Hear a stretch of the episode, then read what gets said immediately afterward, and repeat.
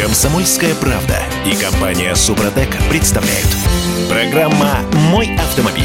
Еще один автозавод зашевелится в России до конца этого года. Бывшая площадка Volkswagen в Калуге. Есть вероятность, что там снова будут собирать Volkswagen. Вот те самые Пола и Тигуаны. Как такое возможно? Э, давайте обсуждать. Э, я Дмитрий Делинский, э, Олег Осипов. У нас на связи. Олег, доброе утро. Доброе утро, привет, Дима. Пробуксовка дня. Повод для обсуждения. Э, есть такой вице-президент компании AGR по продажам маркетингу. Зовут его Любомир Найман. Э, до начала спецоперации он возглавлял представительство Audi в России, а компания AGR ныне управляет площадкой Volkswagen в Калуге. Так вот, на прошлой неделе э, этот самый господин Найман заявил, что до конца 2023 года в Калуге стартует сборка сразу нескольких моделей машин иностранных марок. В будущем это будут автомобили разных брендов, включая абсолютно новые марки, о которых пока ничего не знает. В ответ на прямой вопрос, собственно, а что за машины собираются собирать в Калуге, господин Найман ушел от ответа на этот вопрос. И в связи с этим э, я не знаю, это не конспирологическая теория, это самое, на мой взгляд, простое и логичное объяснение того, что там будет происходить. В Китае есть совместное предприятие концерна FAV и Volkswagen. Там делают машины под маркой Jetta. Это тот же Volkswagen. Это, ну вот как бы один в один, калька, переодетая, перелицованная. И что бы на заводе в Калуге, тем более, что это был завод полного цикла, не собирать те же самые джетты, ну, в смысле, те же самые Пола и Тигуаны, но уже под маркой Джетта. А в Китае, кстати сказать, э, джета так и называется, Volkswagen, так на всякий случай. Э, там даже есть шильдик такой соответствующий. Поэтому джета не джета, Volkswagen, он Volkswagen и есть. Любомира Наймана я знаю давно, многие годы. Это один из э, лучших менеджеров, который, слава богу, остался здесь и работает. Он возглавлял Шкоду, потом Audi, и вот теперь АГР я надеюсь, что что-то, так сказать, получится. Очень бы хотелось, чтобы это был действительно э, в том или ином виде Volkswagen. И еще больше хотелось бы, чтобы заработал э, завод двигателей, который там же есть. И там же производили двигатели для э, Шкоды, для Тигуана, для того же, для Volkswagen и так далее для пола mm-hmm. и прочее. Вот это вот очень важно. Вот если это заработает, это будет абсолютно неважно, откуда будут поступать компоненты. Из Китая, в данном случае, да, под контролем, если Volkswagen, из Китая, либо из э, Германии. Это собственно, все равно. Э, поэтому такая надежда есть, но, конечно, мы э, понимаем, что очевидные проблемы возникают. Потому что, разумеется, немцы не могут позволить себе узнаваемость бренда в России сейчас в связи с санкциями. Это, это все ясно. Как это обходить? Я не знаю. Поэтому, вероятнее всего, я думаю, что это будет какое-нибудь китайское название, а может быть и китайская машина. Слушайте, ну все же в курсе, это а, ни для кого не секрет, что китайцы, во-первых, отправляли своих инженеров учиться в европейские конструкторские бюро, во-вторых, второй путь, собственно, на пути прогресса, а, они просто перекупали конструкторские бюро целиком. Третий путь, ну, но... Ну напрямую легально заказывать, делать заказы европейским конструкторам конструкторским бюро. Сделайте нам вот так, и э, мы вам заплатим. Ну, так, ладно. А по поводу... Слушай, я вообще не понимаю, я вообще не понимаю смысла всех этих ограничений, э, если речь идет о потребительском рынке. Вообще просто не понимал никогда и сейчас не понимаю. Это вот то, это то, вот этот разговор еще особенности об облаке, да, а, когда там э, настраиваются новые системы или обновляются ПО, Э, через облако, и вдруг это нельзя делать в России, когда вы продали машину. Но это полная чушь, с моей точки зрения. Отдельная песня, ладно. Да. Еще один да. вариант. А, еще весной звучала мысль о том, что в Калуге а, может зашевелиться концерн «Черри». Ну, вот. И даже называли конкретную модель, которая может встать там на конвейер. Это седан Omoda S5. Олег Осипов ездит сейчас на такой машине. Тест-драйв. Да. Давай. Да, езжу и испытываю удовольствие, надо сказать. Э, без всяких, так сказать, э, преувеличений. Мне это нравится. Во-первых, автомобиль достаточно симпатичный э, внешне. Вот все в нем ладно скроено. Я думал, что они в основном специализируются, ну, как мы все так полагали, на кроссоверы. Я вот, кстати говоря, впервые за год, по-моему, пересел в седан.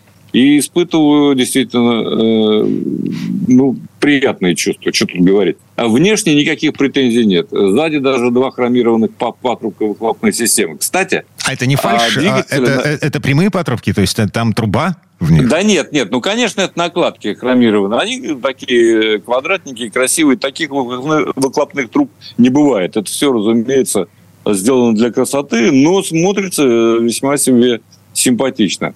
Кстати сказать, двигателя может быть два. Один достоин патрубков, с моей точки зрения, вот тот, который у меня, 147 сил, да, а второй, который можно приобрести, он чуть дешевле обойдется, 113 сил. Вот там есть патрубки, нет, он все равно лучше не поедет. Но тем не менее, а вот у меня со 147-сильным движком это достаточно веселый переднеприводный автомобиль. Более того, сразу хочу сказать, что мне особенно нравится, как он управляется. Впервые я говорю такое – нет, говорил как-то раз о другом, другом бренде. Но э, здесь автомобиль, в принципе, управляется вполне себе по-европейски. То есть у меня нет никаких, так сказать, возражений. Вот передний привод, он и есть передний привод. Конечно, может быть, по каким-то э, параметрам, там, если его покрутить, он уступает, э, я не знаю, образцам эталонным немецким, но, тем не менее, управляется вполне себе пристойно. А я уже сказал о том, что это 147 сил, это 9,7 секунды до сотни вполне достаточно, и максималка 190 км в час. То, что послабее 113, ну, разумеется, он и более вялый, так сказать. Это да, это хорошо. Мне очень нравится то, что внутри, потому что это просто здорово. Это великолепная совершенно графика на двух дисплеях больших дисплеев, 10,5 дюйм, по-моему, и тот, и другой, и посередине, которые перед тобой на щитке приборов. И особенно мне нравится, это отдельное спасибо производителю, отдельное спасибо Черево, Моде и всем остальным, кто к этому причастен. Покемона придушили. Mm. И я теперь могу на, нажатием клавиши отключить дебильную, прошу прощения, э, глупую, с моей точки зрения, ненужную систему удержания в полосе движения раз и навсегда – и не надо при каждом запуске двигателя э, искать под меню э, вот эту вот самую заглушку для этого э, системы. Вот тут все как бы просто. Хотя, конечно, полностью покемону не запретишь пипикать. Он пипикает, когда машина сзади в километре там от тебя вот сбоку или там где-нибудь еще, так сказать, подъезжает. Этого не отнять. Но некоторым, надо сказать, нравится. Более того, я знаю даже людей, э, я вынужден был даже общаться с этими людьми, э, которые приобрели китайские автомобили. Мне же интересно было, как они оценивают. Ну как, вот здорово, он даже подруливает в полосах движения. Ну, вот есть и, и такое мнение. Так что э, покупайте, не отключайте и испытывайте массу удовольствия при общении с покемоном он вас чему-нибудь, может быть, и научит. Слушай, ну я смотрю на цены. Значит, 147 лошадей, вариатор полтора литра. От... Да, вариатор, вот я забыл сказать. 9 условных ступеней. Можно 10, можно 8. Значения никакого не имеет. Но, кстати говоря, вариатор очень неплохо работает. Он достаточно активно реагирует на нажатие педали газа. Правда, я когда брал машину э, пару дней назад, там стоял режим спорт по умолчанию.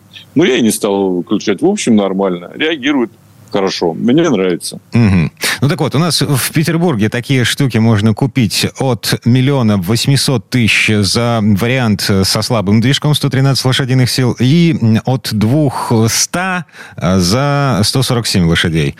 Ну, как бы понятно, что это цены от, скорее всего, это будет э, 2 ляма за младшую версию, два с половиной за старшую, но тем не менее, это седан. Ну, Слушай, сейчас уже о ценах, ну что тут говорить, да, мы понимаем, что в этой цене зашито, на самом деле. Он должен стоить вообще, этот автомобиль, чуть меньше миллиона рублей, так, по-хорошему.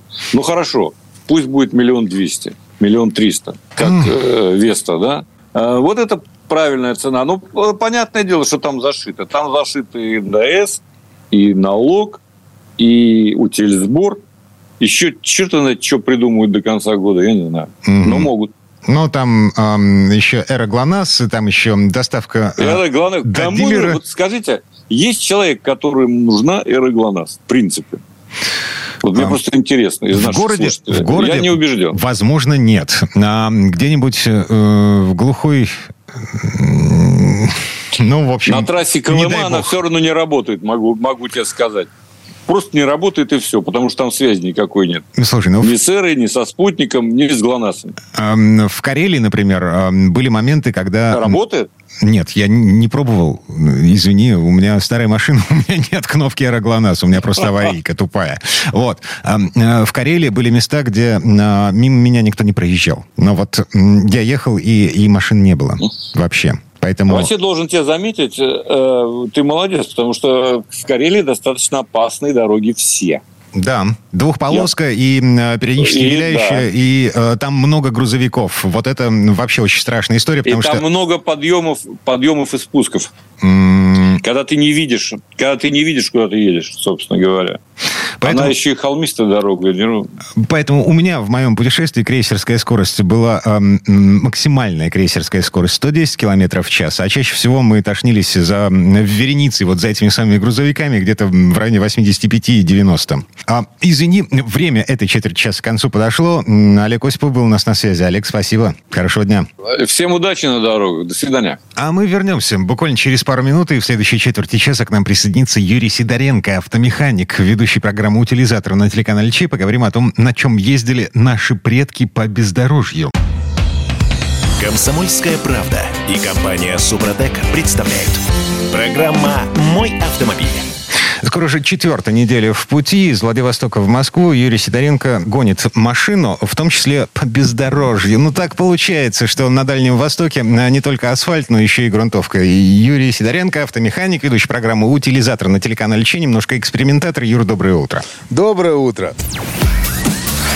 Дорожные истории. Так, ну про бездорожье мы вспомнили э, в связи с э, темой, заявленной на вот эту четверть часа. На чем ездили в российской глубинке, в советской глубинке ездили в те времена, когда ни кроссоверов, ни внедорожников по большому счету у нас не было. Вот я помню, как моя бабушка загоняла на проселочные дороги, в том числе в дождь, в распутицу и в грязь, ушастый запорожец. Ну, в принципе, да, но э, вообще-то, как бы, это все не внедорожник. И так-то, если взять, то все селах-то ездить было, ну, представляешь, весной вообще невозможно. Потому что если сейчас сложно ездить, когда там отсыпают дороги и так далее, тогда же вообще было, ну, это жесть была какая-то. Я попал, вот сейчас попал в э, село, э, как получилось, я туда приехал, я на УАЗе потом обратно еле выехал. То есть просто прошел дождь. А, а, а, а ты приехал на минивене? Не-не-не-не, не сейчас. Это я, а, я, я не-не-не. На этом я вообще никуда не пихаюсь. Ты что? Там это минивэн, это минивэн. У него посадка низенькая. То есть по трассе он классно идет. Здесь очень удобно располагаться. Но по бездорожью на нем ездить нельзя. Я здесь даже иногда на заправку не могу нормально заехать. Потому что я знаешь, на что обратил внимание по дороге, когда еду? Здесь вот э, на трассе, чтобы заехать на заправку, там почему-то дороги нет. Она вся с ухабами mm. такими, что невозможно. То есть ты пока заезжаешь, это прям вот еле-еле там продираешься, ну, чтобы бензинчику-то залить. А заливать-то надо, потому что без бензина здесь вообще засада. У меня канистра с собой, слава богу, есть, я прикупил. Так вот, mm. я про что рассказывал? Я один раз приехал к своим знакомым, вот, у них деревня находится за Можайском. Ну, такая заброшенная деревушка, они живут так, ну, отдельненько живут, то есть особо никто туда не приезжает. Вот, ну, я к ним приехал, проехал на УАЗе, что там, 5 километров, шикарно там по полю, потом по, по лесу такая, ну, грунтовка классная. Вот. И я туда приехал, ночью прошел дождик, вот. И обратно я на УАЗе, я э, там размыло так, что я вообще еле выехал оттуда. А что говорить, когда, э, если взять село, например, и жители села ездить, они, ну, только на, на, на, на телеге можно было проехать. Машин-то не было таких. Он Нива появилась лишь в конце 70-х. Да и эту особо не покупали. Нива-то эта дорогая была вот между селами-то там было сообщение. То есть, ну, мы помним же по фильмам, да, что там были такие автобусы, как э, Кавз, 685 такой вот страшненький, вот. Э, потом... На базе газика, да. Да, да, да, вот такой. Пазик был. Пазик, угу. ну, Пазик это вообще, по-моему, я вот сколько себя помню, когда был э, еще маленький, мы вот куда не ездили, там куда-то там, например, там санаторий какой-то, например. Вот на юге постоянно мы на Пазиках ездили. Это же вообще было издевательство, конечно. Полнейшее, потому что совершенно никакой вентиляции, полный автобус. Вот эти вот э, наверху э, стекла, фиолетовые. Которые, да, пленочкой затянуты, а, и они нагревались и нагревали воздух под собой, это было ужасно. Да, угу. потом вот это все, вот все туда набились, и вот он едет, он, он едет, но едет такой, у, у, у, особенно в горку, когда ему надо было по серпантину въезжать, а вот вниз он уже, он отпускал все и просто катился вниз. Вот эта полная толпа народа. Вот это я помню, как я ездил на ПАЗе. Ну, э, ПАЗы были разные, но э, вариант движения был один и тот же. Ну, в принципе, ты и все. Вот. И залезать туда было а, очень тяжело. Да, самое главное средство передвижения в деревне, по крайней мере, в которой я жил. Да, значит, у людей были запорожцы. У наших соседей по гаражу был ЛуАЗ. То есть Запорожец вообще внедорожный. Ой, но, ну ЛуАЗ это вообще главное... крутая штука. ЛуАЗ это прям... Да, самое главное средство передвижения в нашей деревне это мотоцикл с коляской. То есть А-а-а. на него можно взгромоздить эм, мешок с картошкой и уехать в такую тьму таракань. Окей, он, он может застрять, но ты можешь его вытолкать в две руки. Ну да, нет, нет, это, это классно. Ну там, знаешь, что еще я обратил внимание, потому что вот у нас была деревня рядом, там история какая. То есть там мотоциклы, ну, молодежь ездит на мотоциклах на на обычных. Вот. А Ява это вообще крутая была штука. А вот э, уже взрослые люди ездили исключительно на мотоцикле с коляской. То есть это прям вот, вот прям стандартная история была. Причем... Урал, Днепр. А, кстати, я до сих пор не понимаю разницу между Уралом и Днепром. Ну, то есть поставь вот два этих мотоцикла рядом, я не отличу их друг от друга. Ну, ну да, но я, я, честно говоря, тоже не особо разбираюсь в мотоциклах, поэтому, ну, как бы, ну, ну, ну так получилось. Вот. Там еще, знаешь, какие еще были? Вот я помню, вспоминаю. Э, Луаз это вообще идеальная вещь. У меня у друга был ЛуАЗ, у нас на даче даже мы ездили на нем. Это действительно та машина, которую... Вот это военная... У него был военный ЛуАЗ. То есть вообще военный. А, то есть... Военный, то есть 968, по-моему, 969 это уже гражданская версия, а 968 военная. Я... Она еще плавать умеет. Ну да, вот я, я точно не помню, какие там буквы были, я просто помню, что там ничего не было лишнего вообще. То есть вот просто вообще ничего. Во-вторых, когда мы на нем катались, а мы на нем катались, вот, по, по грязи мы его куда-нибудь засадим, потом вышли оттуда, он сколько, на 6, 6 парней, какой там 9-10 класс, вот, подняли его, переставили и поехали дальше. Потому что по-другому он не выезжал, ну, он, он особо не застревал. Так что э, э, вернемся э, к тому, где еще, ну, то есть на, на, на чем ездили. Мотоцикл, понятно, мотороллер. Мотороллер у вас был? Нет, у нас, видимо, немножко побогаче. Деревня была, чем э, какая-нибудь совсем глухая глубинка, где ездили на мотороллерах. Нет, у нас только на мотоциклах. Ну, как бы самый низший. Это мопеды, вот вообще у пацанов. Ну вот. А дальше шли ижи и уже э, тяжелые мотоциклы типа Урал-Днепр. Слушай, ну у нас был там, у нас было по пару мотороллеров, один был Вятка, ну такой шикарный вообще мотороллер, мне вообще очень нравился. Это меня, меня он просто... Слушай, это копия Веспы, да, даже да, не лицензионная. Да, да, да, mm-hmm. это вообще крутейшая штука была. А потом появился еще Муравей, который, ну уже с кузовом. Тут вообще классный был, просто шикарный. Ну вообще, если так, вот знаешь, вот я так прикинул, я почитал, сколько тогда стоили мотоциклы, мотороллеры и так далее. Вот смотри, цены такие были. Вот тот, что на чем есть. Ты, кстати, правильно сказал. Например, мотороллер этот стоил, э, Вятка Электрон стоил 270 рублей. 270 рублей. Ну, тут такая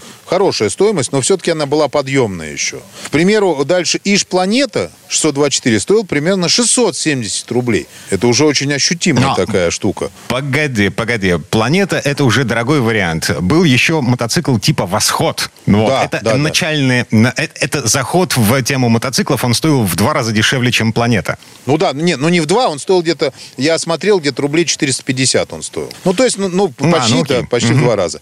Вот. Дальше идут уже машины. Запорожье стоил свыше 3000. Это уже прям, ну, это уже была покупка прям серьезная. Москвич более 4. На москвичах еще ездили в деревнях. То есть я видел, у нас там были москвичи как раз 412 такие, нормы, 408 были москвичи. То есть прям вот, ну, а они, кстати, очень проходимые, между прочим. У них такая высокая база, плюс у них вот этот мост сзади, она шикарно все там э, работала. Еще высокие колеса, если ставили, прям машина хорошо делала. Ну, Волгу, понятно, что это вариант был только председателя колхоза, и то не всегда. УАЗов вообще не... Вот УАЗов просто, ну, нельзя было купить. Их не было. То есть mm. их покупали через военкоматы, то есть там как-то все было очень сложно. Ой, и пользовались, слушай, конечно, я, я видел у соседа у нашего Виллис, доставшийся ему еще от деда, а, нет, от отца, еще военный Виллис. Ну, так это вообще круто. Нет, такие были. Э, у, у нас вот где вот, вот у меня была деревня, и я ездил к своему дяде, там не было таких. То есть там была самая крутая машина. Ну, я это уже были 70-е года,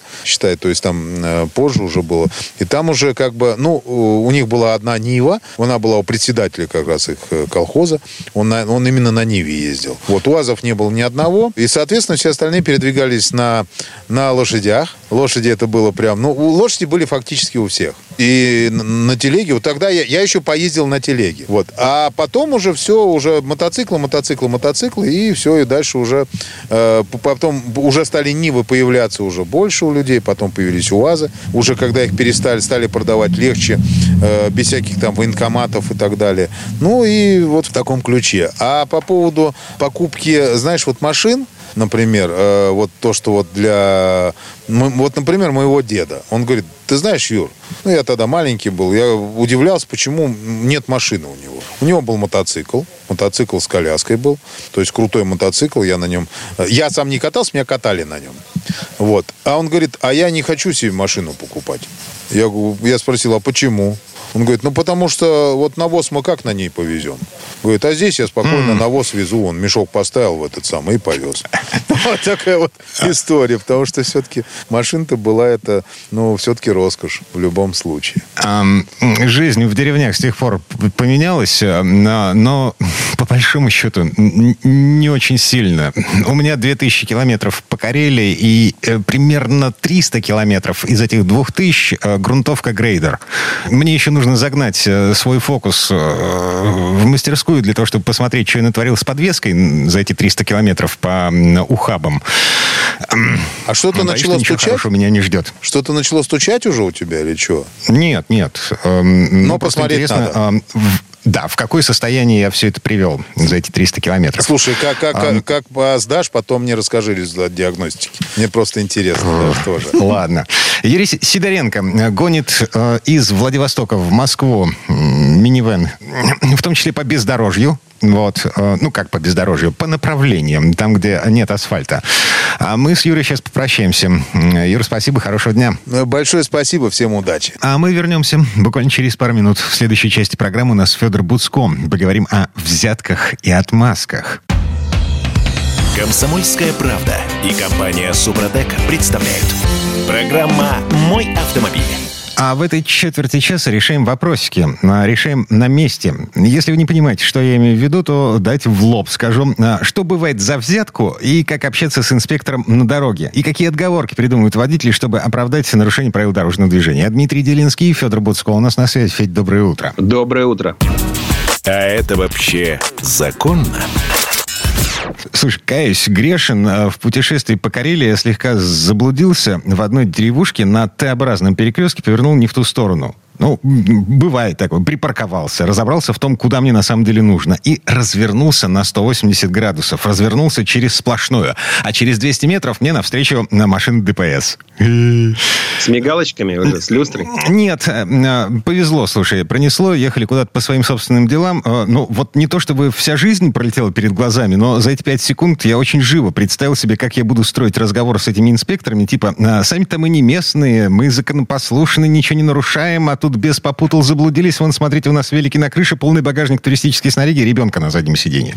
Извините, пожалуйста, а, мы больше не будем. Слушай, ну на самом деле за твое страшное нарушение ПДД тебе полагался штраф полторы тысячи, если ты там что-нибудь еще дополнительно не нарушил только, да, вот если по твоим словам, там штраф на самом деле не, не трагичный. Это не езда по встречке. Разворот или поворот налево через сплошную линию, это, это страшное нарушение правил дорожных, дорожного движения, но не такое страшное, как, а, собственно, обгон через встречку встречку, поэтому эта встречка не является там не такое страшное наказание. Хотя делать так, конечно, не, не надо, но ну, ну, понятно, да, ты видишь дорогу вперед, назад и так далее, иногда кажется, что можно развернуться, а тут как раз вот они, здрасте, а мы куда-то случайно ехали. Кстати, по поводу случайно ехали. На всякий случай скажу, что если он ехал там случайно, да, не выполнял э, свою службу, то, в принципе, он вас даже штрафовать не имеет права. Он может только вызвать там коллегу, который будет вас штрафовать. Ну, короче говоря, это такая сложная схема. Угу. Но суть в том, что мы, мы давали, иногда даем, э, и будем ли давать дальше взятки ГИБДД, это вопрос открытый. У нас очередной раз сейчас в Госдуме на рассмотрении закон, по которому нас будут еще более сурово карать, если мы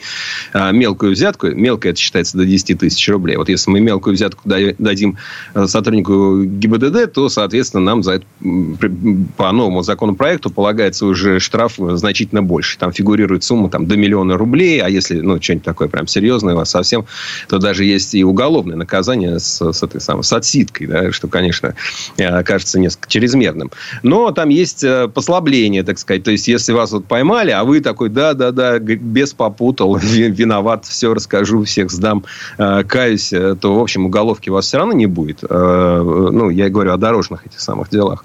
Никогда вы пьяные там что-нибудь натворили, что-нибудь ужасное, не дай бог, конечно. Вот. Речь идет как раз об этих вот ситуациях, развернулся не там, а тут как раз гаишник. Я тоже, Дима, могу тебе, вернее, не тоже, а я могу тебе и заодно всем нашим дорогим слушателям покаяться, потому что я после многих-многих лет впервые тут снова дал взятку гаишнику. Он прямо вот у меня ее просил. Это да. даром, что это было Ёпрост. прям он, это даром, что это было между Христа Спасителя и Кремлем, да, и как бы вроде бы там вообще должны быть какие-то образцовые сотрудники. Я повернул налево, не с того ряда. Кстати, что обидно, там через буквально пару недель э, разрешили левый поворот с этого ряда, вот с которого я поворачивал, потому что он там удобен, да, ты никому не мешаешь, и не, не, не, не, там есть полоса, там все, ну, там все сделано для того, чтобы можно было. Но было нельзя, я нарушил. И мне, значит, сотрудник говорит, ну что, говорит, я вижу, у вас все в порядке. А, значит, ну давайте не будем вам портить историю. Ну, мол, вы не нарушайте. Я, говорю, да, спасибо, да, я, я буду рад, если вы ограничитесь устным, значит, этим самым устным внушением. А он мне говорит, нет, ну, это вот, вот, ну, давайте паспорт у вас посмотрю. Я ему даю паспорт. Он такой посмотрел, говорит, нет, это пустой паспорт. Ну, ну положи сюда что-нибудь. Это до сих пор у них же камеры должны висеть на груди. Я, я, я, я, мне как-то было как-то я... В общем, я дал взятку проще. Я дал взятку. Э, не стыдно, я каюсь. Это, я, я постараюсь так больше не делать. Э, и, собственно говоря, э, у нас это, по крайней мере, мне казалось, что уже почти не бывает, но нет, бывает, и наверняка кто-то сейчас с усмешкой меня слушает и говорит еще как бывает. Да? Недавняя история моего друга, которому я доверяю, это пост ГИБДД, мост через Аку на, по, по трассе этой самой Симферопольской дороги, да. А, и, собственно это, говоря, там сотрудники любят... Угу раньше делали, и вот он недавно снова с этим столкнулся, он профессиональный водитель большегруза, и э, у него прям, вот, и у него не вымогали взятку, ему дали алкотестер, на, который показал э, больше значения, чем, э, собственно говоря, ну, допустимо, да, а, а он, он знает, что он не пьет. Разумный он человек, он не пил, он знает, что он не он пил. Он не пил, он профессионал за рулем, он не пил, это невозможно, ну, в смысле, он дорожит своим грузовиком, своей жизнью, своей работой, там, своими близкими, которых он обеспечивает. И поэтому он смело сотруднику сказал, что этого быть не может, поехали на освидетельствование. На что э, сотрудник сказал, да, ну, ну ладно, ты там желудок проверь, мало ли, может, у тебя там какой-то, знаешь, э, что-то не так. Вот. И на этом его отпустил просто молча, да, уже все, отдал документы. Не прокатило. Там, ну, понятно было, да, то есть, ну, что, ну, то есть, если сотрудник подозревает, что человек пил, то, ну, ну, значит, он его должен проверять. Если он ему подсовывает какой-то фальшивый этот самый алкотестер, то это уже, ну, совсем другая история, да, это вымогательство взятки, за которые и планируют карать. А, но это скорее исключение. Обычно же мы нарушаем ну, мы же обычно нарушаем сами. То есть, откуда берутся взятки? Оттуда, что мы решаем, да не, ну, бог с этими правилами, они не для меня. Вот хорошо, что все ездят по правилам, пусть и дальше ездят. А я ну, не, не буду так делать. Да? Ну, ну, потому что, ну, могу себе позволить. Да? Ну, ну, что такое. Э, слушай, я специально посмотрел, эм, что пишет в интернете по поводу того, а можем ли мы повлиять на инспектора, на то, какое решение он выносит в итоге. Оказывается, на самом деле можем. То есть мы можем э, объяснить инспектору, почему мы сделали э, вот именно так, а не иначе. И это э, может быть занесено, записано в протокол. Э, если дело будет рассматриваться в суде, то как бы эта запись в протоколе вообще обязательно.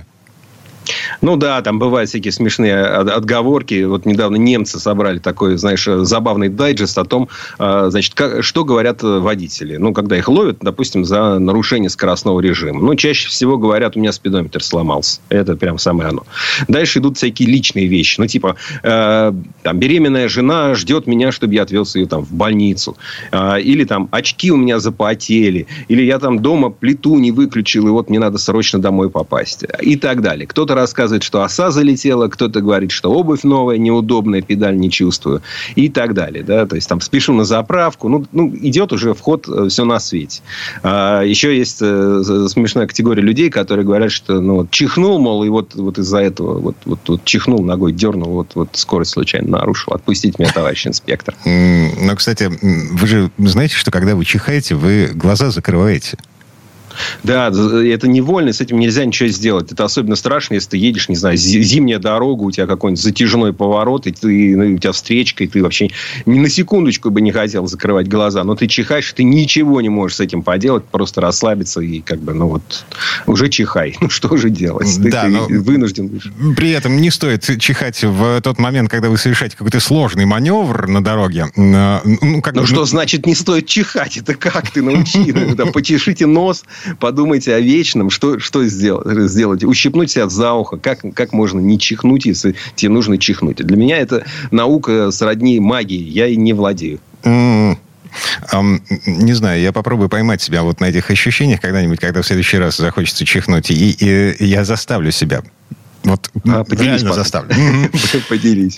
Так, ладно. Насчет объяснений. А, у меня, например, был такой случай, эм, один из немногих разов, когда машину эвакуировали. По-моему, дважды эвакуировали мою машину. А второй раз это случилось в Геленджике, когда я припарковался на инвалидном месте рядом с пляжем. Но, а, но у меня вот совершенно железобетонное объяснение этому явлению было, потому что у меня на заднем сидении орал ребенок в истерике. Но что дочке нужно Слушай, было да со понятно, страшной силой. Понятно, и, и я не заметил этот знак, он вот не припарковался. Да я понимаю. И, и сотрудники часто тоже входят в положение. Если они видят, что ты не злостный, если они сами тоже не, не злостные, да, потому что, ну, мы же с сотрудниками, мы иногда себя противопоставляем. на самом деле мы как бы заодно, да, потому что, э, ну, мы нарушаем правила, да, и их нарушают сотрудники, да, в этом смысле мы одинаковые. Мы тут заодно.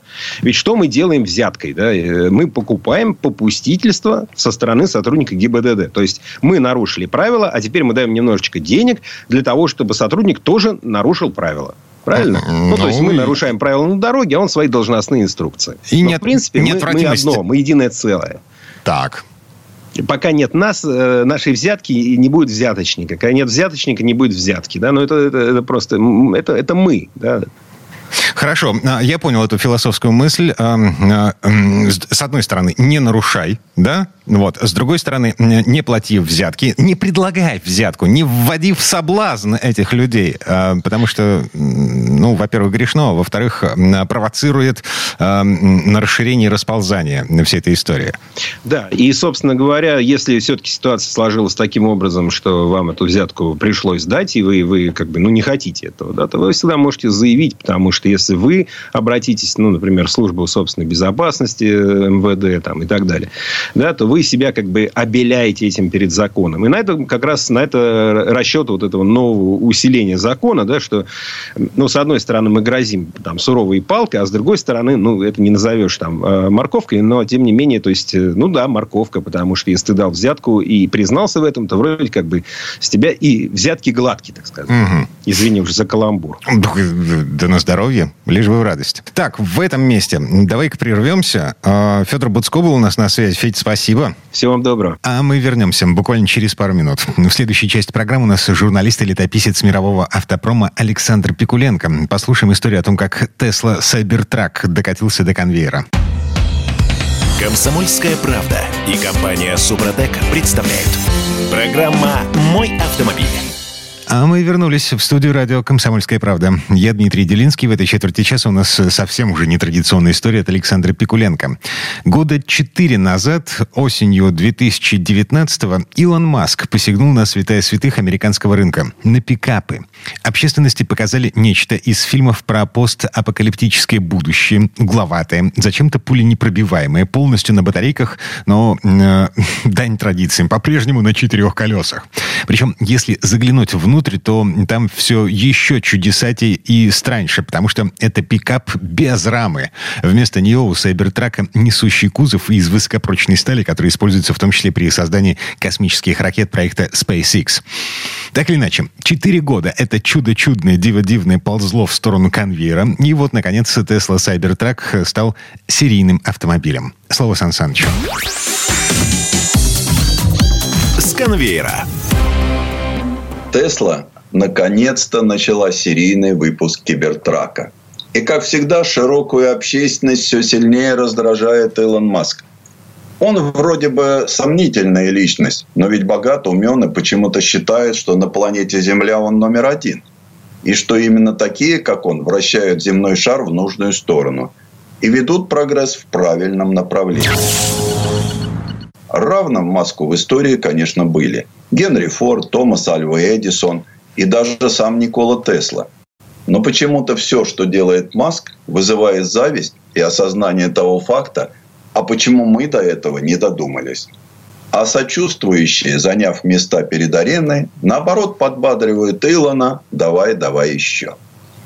Но ведь уже давно понятно, что все, что делает здесь Маск, направлено в дальний космос – Создавая электромобиль для местных, он знал, что ему понадобится работоспособный транспорт для езды по Красной планете.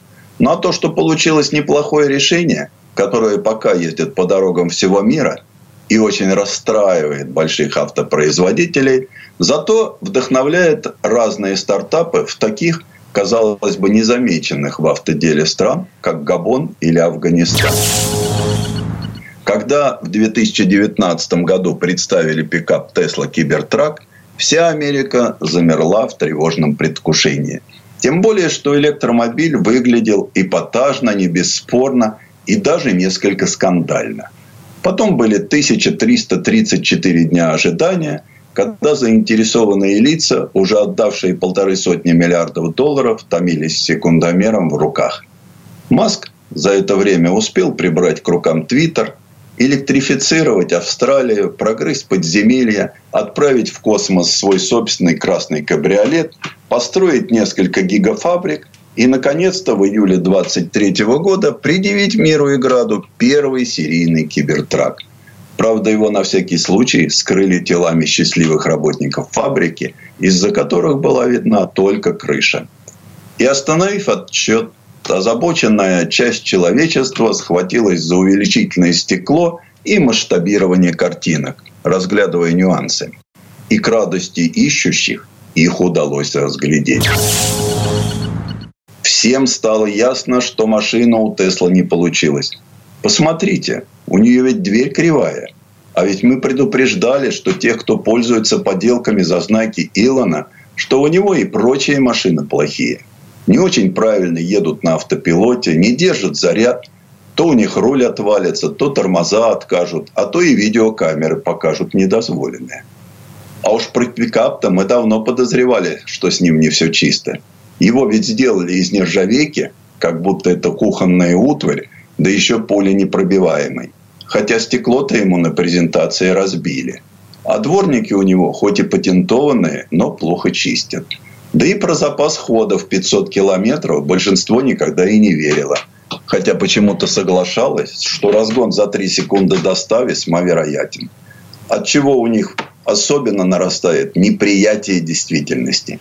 И тут как раз и дверь криво повешена, и вообще все не так. Чтоб тебя, Илон Маск, со всеми твоими выходками. Нам же на твоем пикапе не ездить. Он нам необходим, чтобы его поковырять и еще какие-нибудь недоработки найти. А ведь здесь ребята с Тесла взяли и всем назло переосмыслили прямо-таки основы дизайна. И тогда форма кузова кибертрака стала сильно обусловлена двумя важными факторами. Острая необходимость отличаться и еще более острая необходимость быть экономически эффективными при производстве. Ведь Маск пообещал, что панели кибертрака смогут устоять перед вмятинами, коррозией, да еще и пулями. Первоначально кибертрак хотели делать из титана. Однако потом остановились на банальной нержавейке с ее высоким отношением прочности к плотности – это не новая технология, хотя очень немногие производители до сих пор использовали ее для автомобиля. Холоднокатанная нержавеющая сталь обычно используется для других целей. Поскольку холодная прокатка представляет собой дальнейший процесс горячей, у нержавеющей стали и стоимость повыше. Зато на Тесле взяли да изменили способ обработки кузовных панелей. Вместо привычной процедуры штамповки – металл надрезается лазером и складывается по всем канонам японского искусства оригами. В результате этого получился угловатый кузов. И эта форма кибертрак делает его более прочным, так как известно, что треугольник является хорошим распределителем нагрузки. Какая возможность для многих вспомнить давно забытый сопрано. Вспомним оттуда же, что наиболее распространенным применением треугольного распределения сил вокруг нас являются ферменные мосты. Так в чем же отличие Tesla Cybertruck от привычных пикапов? У них, как правило, рама, а здесь несущий кузов. Да и размер машины по нашим меркам немалый. Длина 5890 мм, ширина 2030 мм, высота 1900 мм. Длина кузова 1950 миллиметров. То есть полный full size. Обещают, что кибертрак будет практичнее Ford F-150 Lightning, быстрее, чем Porsche 911, а стоить в одномоторном варианте меньше 50 тысяч долларов. Покупатели ждут машину в четырех версиях. Они будут в первую очередь отличаться количеством моторов от 1 до 4 то есть одна моноприводная версия и три полноприводных. У машин с большим количеством моторов и батарея будет помощней, а значит и дальнобойность выше. Да и утащить на прицепе такой пикап сможет очень объемные предметы. Помимо этого, Кибертрак оснащен пневматической подвеской, автоматически регулирующей клиренс электромобиля в зависимости от нагрузки и скорости движения. К этому добавим немалый дорожный просвет, причем активная подвеска будет менять его на десяток миллиметров в каждую сторону. Ну а в сам электропикап можно запихнуть полторы тонны в грузовой отсек и еще тянуть за собой больше 6 тонн. На борту у пикапа есть встроенные розетки на 110 вольт для подключения рабочего инструмента, тем самым исключая необходимость возить с собой генератор. Салон Кибертрак можно назвать спартанским – в центре панели приборов доминирует большой 17-дюймовый сенсорный монитор, а руль имеет угловатую форму, как у гоночных болидов. В кибертрак сможет влезть 6 человек. Задний ряд предназначен для троих, а спереди два сиденья и центральная площадка, которая, возможно, подойдет и для третьего человека. Середину заднего сиденья можно сложить для загрузки длинномеров. По рассказам очевидцев, побывавших внутри кибертрака – Салон кажется очень просторным. По ощущениям, гораздо больше, чем на машинах подобного типа. Панель приборов выглядит как мрамор, а на ощупь мягкая. Она представляет собой композитный материал, состоящий из бумажных волокон и натуральной древесины со смолой. В целом, электропикап от Тесла выглядит неловким и громоздким. Было бы отлично, если бы заданная форма кузова обеспечивала большую функциональность. Но это на самом деле не совсем так. На самом деле такой дизайн далеко не самый оригинальный. Когда на Западе появились комплекты автомобилей для самостоятельной сборки, использовались такие же угловатые конструкции. А это было еще в 70-е годы. Конечно, современный дизайн пикапов однообразен, но нельзя сказать, что Tesla Cybertruck открывает новый путь. В целом он выглядит грубым, в чем-то небрежно поспешным и даже рудиментарным. И кинув первый взгляд на серийный кибертрак, маскозависимые эксперты заявили, что он оставляет впечатление машины с бессмысленными ненужными характеристиками, в примерах которых являются поленепробиваемый кузов, выдерживающий удары кувалдой с бронестеклами. А то, что кибертрак выглядит как автомобиль из старых фантастических фильмов, не означает, что он на самом деле будет принят этим вечно брюзжащим меньшинством, ведь им вообще не нужен электромобиль. С конвейера. Сан Саныч, спасибо. Это был Александр Пикуленко, летописец мировой автомобильной индустрии. И у нас на этом все на сегодня. Дмитрий Делинский, радио «Комсомольская правда». Берегите себя. Программа «Мой автомобиль».